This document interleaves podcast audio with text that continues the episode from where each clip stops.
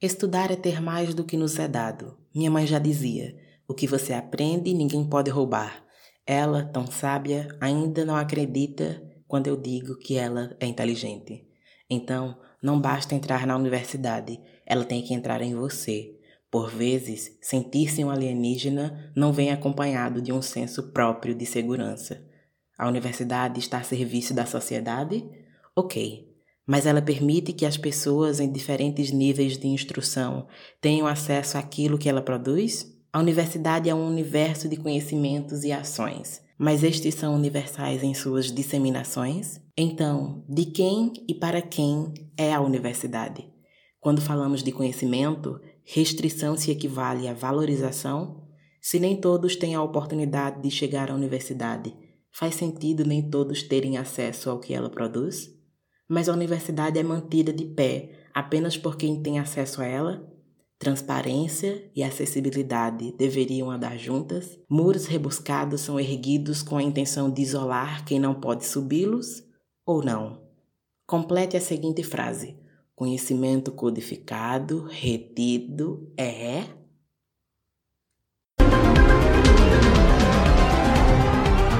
Ping-pong aqui rapidinho. Primeiro, Top 3 lanchinhos para comer durante o percurso. É, chocolate, salgadinho torcida e barra de cereal de chocolate com morango. 2. A melhor coisa que pode acontecer com o ônibus ou durante a viagem. A poltrona ao lado estar vaga. E 3. A coisa mais inusitada ou a pior que pode acontecer durante o trajeto. O ônibus quebrar no meio do nada durante a noite. Não que isso já tenha acontecido. Spoiler, aconteceu.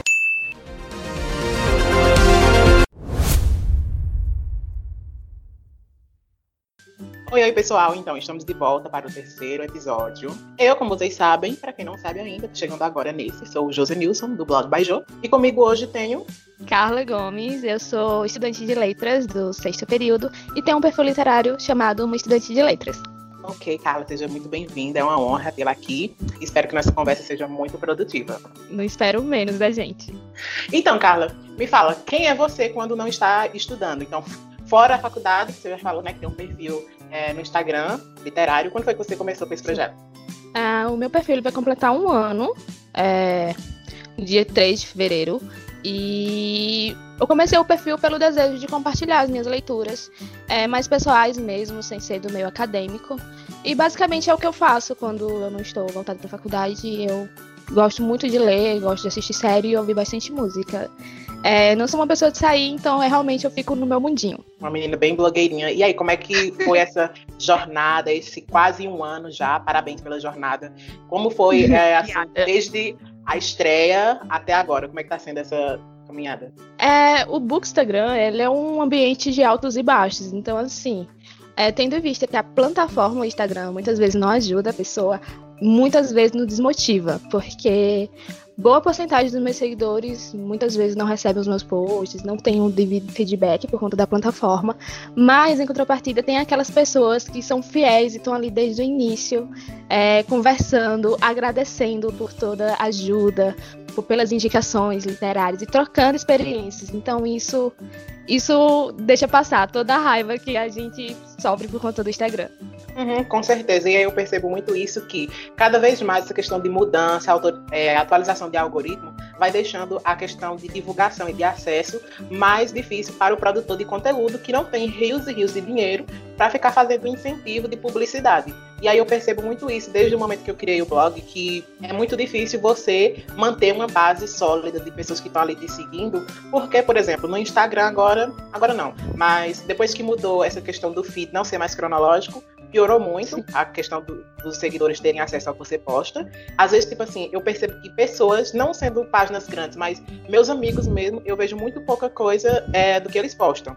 Aí, se você vai ativar a notificação, você tem que ativar para todo mundo que você segue. Aí, daqui a pouco você está recebendo 50 notificações por dia, isso fica inviável no seu celular, né? Exato, exato. É muito complicado. Porque, no fim das contas, fica só um pequeno número de pessoas que realmente tiram tempo do seu dia e vai até o seu perfil. E outras pessoas que também têm interesse no seu conteúdo simplesmente não recebe. E quando você consegue um alcance mínimo de o quê? 700 pessoas já aparece notificação do Instagram. Ah, anuncie alcance mais pessoas com tanto dinheiro. Gente, assim não dá, né? Com certeza. Entrando agora na tua questão mais partindo para a vida pessoal, me diz aí, aonde foi que tu veio ao mundo e onde é que tu mora atualmente? Ah, sim. Eu sou do povoado de Lagoas, é, que é distrito de Dormentes.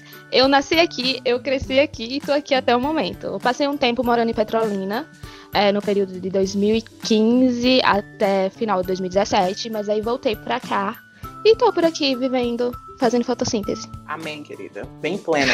me, me diz como foi que tu chegou a essa condição hoje de tu tá morando em Lagoas e fazer faculdade na UPE. Como foi que é, tu sempre quis cursar letras ou não? Letras é, sempre foi uma opção, mas nunca foi a principal. É, mas com o tempo, quando eu fui fazer umas análises das minhas outras opções de curso que eu queria, eu vi que era inviável para mim. Por exemplo, eu queria muito psicologia. Só que conforme eu fui pesquisando a área de trabalho, até mesmo algumas disciplinas, eu fui perdendo interesse. E letras foi me chamando mais. E aí acabou que eu entrei em letras, meio assim, sem saber se eu ia continuar. E se não desse certo, partiria para outra, mas cá estou eu indo para o sexto período e apaixonada pelo curso.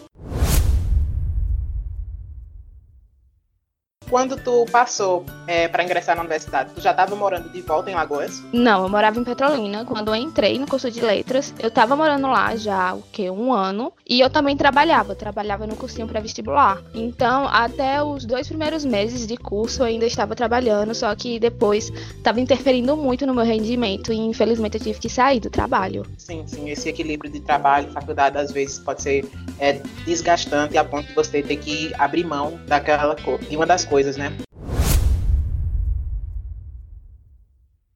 Como foi esse processo de adaptação de tu estar morando em Petrolina e depois ter que ir para Lagoas? Como foi a questão da logística? E isso impactou alguma coisa no teu psicológico, assim, de tu ter que se preparar e ter que entrar nessa é, posição de agora eu vou ter que estar bem distante da universidade vai ser um caminho extra que eu vou ter que percorrer para chegar lá? É, eu fiz toda a transição de sair de Petrolina e voltar é, pro local onde eu nasci. É, eu fiz aos poucos. Eu fui vindo um dia e depois voltando, aí passava a semana em Petrolina. Aí com o tempo, quando eu fui me habituando mais, aí eu não, agora eu vou ficar realmente aqui e vou fazer de fato essa minha rotina. Porque você também sabe, o custo de vida para um estudante fora de casa é muito alto. Então estava bem complicado realmente em Petrolina. E quando eu vi que tinha essa opção do carro que é disponibilizado pela prefeitura e que ele fazia rota no, no povoado onde eu morava, aí eu pronto, perfeito. Eu aproveito, volto, diminuo os meus gastos e ainda faço companhia para minha mãe que mora sozinha. Companheiras, união, muito bem. É, me diz outra coisa sobre a tua vivência. Como é que tá sendo a tua rotina atualmente? Assim, quantos quilômetros mais ou menos é, vamos fazer um, um cálculo de humanas querendo entrar nos cálculos, da tua casa até, o, até o PE? Falando oh. de distância e tempo, assim. É, ó, distância de Lagoas para Petrolina são 112 quilômetros. E a rota que a gente faz é porque, assim, além dos alunos da UPE, no carro também anda uma aluna do IFE. Então, antes do ônibus chegar na UPE, ainda passa pelo IFE. Então, a gente demora aí em torno de duas horas para chegar na faculdade. Isso todo dia? Todos os dias. Que hora mais ou menos? Você estuda à tarde, para gente ter isso em mente. Que horas mais ou menos tu vem chegar em casa? É, depende do dia. É, normalmente eu chego 8 e meia, mas por exemplo, o dia de sexta-feira, o horário do ônibus é alterado por conta dos alunos que moram em Petrolina e quer passar o final de semana em Dormentes. Então aí, no caso, os alunos que saem de casa meio-dia só chega, eu chego meia-noite. Quem mora em Dormentes mesmo chega uma da manhã. Chega só o resto, né? Então, só o bagaço da cana. Me diz qual é a história da tua família com a educação superior. Porque eu sou o primeiro, assim, da parte da família que eu conheço a entrar na universidade. Qual é a questão da tua família? Pronto, minha família também é a mesma questão. Tendo em vista que eu considero família pais, irmãos e sobrinhos. É, meu pai, ele não chegou a terminar nem o primeiro ginásio. É, minha mãe se formou no ensino médio. É, minha irmã também, só que minha irmã foi para outro ramo. Ela decidiu fazer cursos profissionalizantes. E o meu irmão parou na sétima série, que hoje é o oitavo ano, e nunca saiu. Então eu fui a primeira a conseguir chegar até a universidade. Então, sim, é um motivo de orgulho, mas também é um motivo de pressão para mim. É até uma das frases que eu coloquei na divulgação do projeto é que é tanto um, um privilégio, que muita gente não consegue ou não pode estar tá realmente estudando, mas também é um fardo. E aí, querendo chegar mais nessa questão, eu tenho até um projeto futuro em mente, que é de entrevistar pessoas da minha família, de outras famílias, que nunca foram à escola, para saber qual é o pensamento dessas pessoas sobre a educação formal. Na tua uhum. família, em relação à tua vivência na universidade, qual é o tratamento que as pessoas têm a tu enquanto universitária? Eles têm um prestígio ou não tratam isso com muito alarde? Não, na verdade é bem tranquilo. Eu acho que isso pode até ser mesmo consequência por, por eu ter escolhido a área de licenciatura aqui, né? De início, Carla, você tem certeza que quer ser professora? Você tem certeza? Olha, fulano de tal, tá arrancando os cabelos com os alunos. E aí acontece que eu fico mais na minha, eles me deixam mais tranquilo. Mas vez e outra acontece de, por exemplo, é, mãe falar orgulhosa para as outras pessoas que eu sou uma boa aluna, que eu isso, que aquilo. Me dão espaço, me dão muito apoio. Então, assim, eu não tenho muito o que reclamar, eu tenho apoio e, como você mesmo disse, eu sou privilegiada por conseguir estar na universidade. Enquanto a tua condição de não morar em Petrolina, tu já percebeu que tu fica para trás em algumas questões é, de eventos e prazos na universidade? Ah, sem dúvida. Tem muita coisa que eu quero participar, mas o horário não dá. É, outras coisas, tipo eventos que acontecem a semana toda, manhã, tarde e noite. Às vezes não é viável para mim, porque eu tenho que voltar para casa, eu tenho que voltar para Lagoas. Mesmo que eu tenha essa opção de ficar em Petrolina, é, muitas vezes é incômodo, sabe? Então a gente acaba perdendo mais oportunidade. Eu percebo muito isso, que, por exemplo, desde o momento em que a pessoa tem a noção de que vai estudar em Petrolina, morando em outro lugar, e tem que ir e voltar todo dia, mesmo você tendo essa noção desde o começo e se conformando com as, as limitações dessa situação, toda vez que surgir um evento, uma coisa que você quer participar e você não pode, justamente por causa da, da distância, você meio que é colocado para baixo e você não consegue evitar se sentir é, fora da vivência. Porque eu acho que é interessante falar assim, ah, tá na universidade e todas as coisas que fazem parte da experiência, nem todas você consegue viver. Então eu acho interessante é, pensar dessa forma, será que a gente está na universidade? É um grande passo, está na, na, nossa família, considerando a nossa é, renda, só que a gente não está na universidade 100% como merecemos e deveríamos estar, né? Exato. E a gente acaba se sentindo que está sendo deixado para trás, porque a gente tem que ir atrás de mais coisas. A universidade não é só a sala de aula, tem gente que fica só na sala de aula. Uns são compreensíveis, que é essa questão de tipo morar longe, e outros são por falta de interesse mesmo. Uhum. Muitas vezes eu percebo até que há uma, uma certa é, atmosfera adaptada, porque a carga horária da UPE já é reduzida. E aí você Sim. tem que ter, alguns professores têm uma mentalidade adaptada ao contexto dos alunos, outros não. E aí, para os que não têm, a relação com eles já é outro obstáculo que a gente tem que superar. Isso. Me diz, ao terminar a graduação, na concepção que tu tem hoje, onde está a tua cabeça, tu planeja continuar morando em Lagoas ou não? Vai muito de momento. Em alguns momentos eu penso em ficar em Petrolina e procurar meios de fazer algum concurso e trabalhar por lá. Mas ao mesmo tempo eu tenho muita vontade de, assim que eu terminar, eu lecionar na escola aqui, de Lagoas mesmo, ou até em dormente. Tipo, primeiro fazer em casa para depois sair para fora. Uhum. Compreendo totalmente. É, como encerramento, o que tu daria para a Carla lá do início do curso como conselho de um mini guia de sobrevivência para o que ela estava prestes a encarar? Nossa, é, a lista é grande. É, primeiro é tentar o máximo possível deixar todas as leituras acadêmicas em dias. É, nunca, em hipótese alguma, surtar uma disciplina porque o professor decidiu que só existe a disciplina dele. Tá tudo bem e mal numa prova, você vai conseguir recuperar depois. E sempre que estiver se sentindo mal e sobrecarregada, dá um tempo, se desliga, ouça uma música e, e só relaxa. Ótimo. Chegando na parte das recomendações, onde a gente tem o põe no post-it, o que é que tu tem aí para indicar para a galera hoje? Então, é, levando em consideração o meu IGA literário, claro que eu vou indicar livros. E eu separei três indicações de gêneros diferentes. É, o primeiro livro é um clássico que, assim, todo mundo precisa ler, principalmente tendo em vista a conjuntura política atual. É um clássico. clássico é, é, se faz a leitura muito necessária, principalmente tendo em vista a nossa atual conjuntura política. O livro é Ensaio sobre a Cegueira de Zé Saramago, que vai tratar de uma cegueira branca que vai atingir é, toda a população de uma determinada cidade. Então, assim, é um livro que traz muitas críticas sociais e muitas reflexões e mostra o pior do ser humano. Então, assim, é sensacional. Um outro livro é um não ficção, é o livro Todo Dia, a Mesma Noite, a história não contada da Boate Kiss. Deixa eu abrir aqui meu perfil no Instagram pra ver o. A pessoa que vai em busca da própria referência. Adoro. Ah, claro, eu sou a melhor referência. Qualidade é um fato, viu? Isso é influência de tu na minha vida. Eu? Eu não me acho, querida, jamais. Eu sou. Ah, pronto, pronto, pronto. Vamos, vamos, vamos recomeçar aí esse negócio.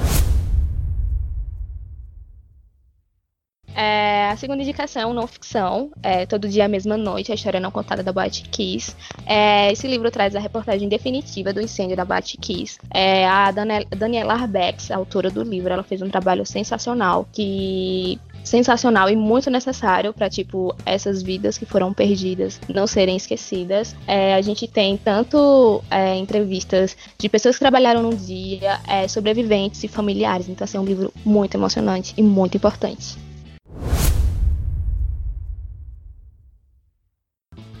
A terceira e última indicação, um livro de poesia, que é Eu Tenho Sérios Poemas Mentais, do Pedro Salomão. O Pedro, ele é cantor, compositor e poeta. A poesia dele é muito pessoal, é, a poesia dele é muito pessoal e muito sentimental. A, mesmo com rimas tão simples, ele consegue tocar o leitor. E principalmente nas poesias que ele fala sobre ansiedade, que são as poesias que mais me tocam. Então, assim, um livro recomendadíssimo. Adorei, querida. Três recomendações. Meu, meu favorito. Três recomendações que tipo assim, se bastam, porque só pela descrição já percebo que são livros poderosos. O do Saramago está na minha lista. As férias estão no meio, mais da metade acabaram, mas eu vou ler nas férias ainda. E o resto eu vou anotar, porque fiquei curioso, principalmente com esse último, porque eu adoro poesia. Eu a acho minha... digníssimo você ler ensaio sobre a cegueira e depois assistir o filme, viu? O meu, é, a minha indicação, como eu sou o louco das séries, como você é louco dos livros, eu vou dar uma dica bem patriota, bem é, chegada aqui nas terras que é uma rede social inteiramente brasileira. E olha só, além de ser brasileira, nordestina, além de nordestina, pernambucana, meu amor.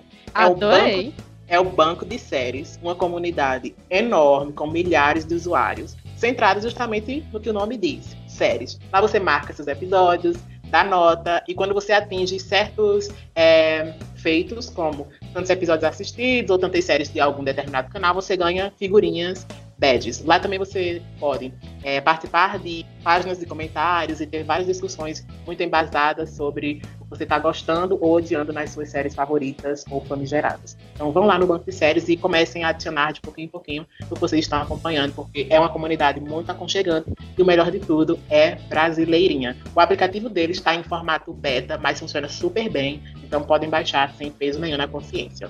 Por hoje é só. Meu arroba é Josenilson com 3 no lugar do E. E o arroba do blog, como vocês já sabem, quem não sabe vai saber agora, For You by Jo, para você por Jo em inglês. E obrigado, Carla, pela presença. Foi ótimo ter você aqui. Adorei a nossa conversa. E bye bye. Vai dar tchau, não? Eu fiquei esperando, mas você já meteu bye bye. ah, você fala, ah, eu tô dando bye bye pra você, agora tá, tá. Tá. Por nada, Jo. Eu que agradeço o convite. Sempre bom conversar com vocês. Saudades, amigo.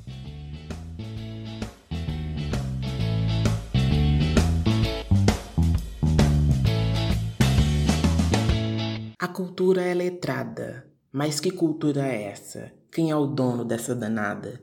Que preza tanto por ser estática? Nossas cores, nossos jeitos, são tudo a que temos direito ou só resquício de preconceitos?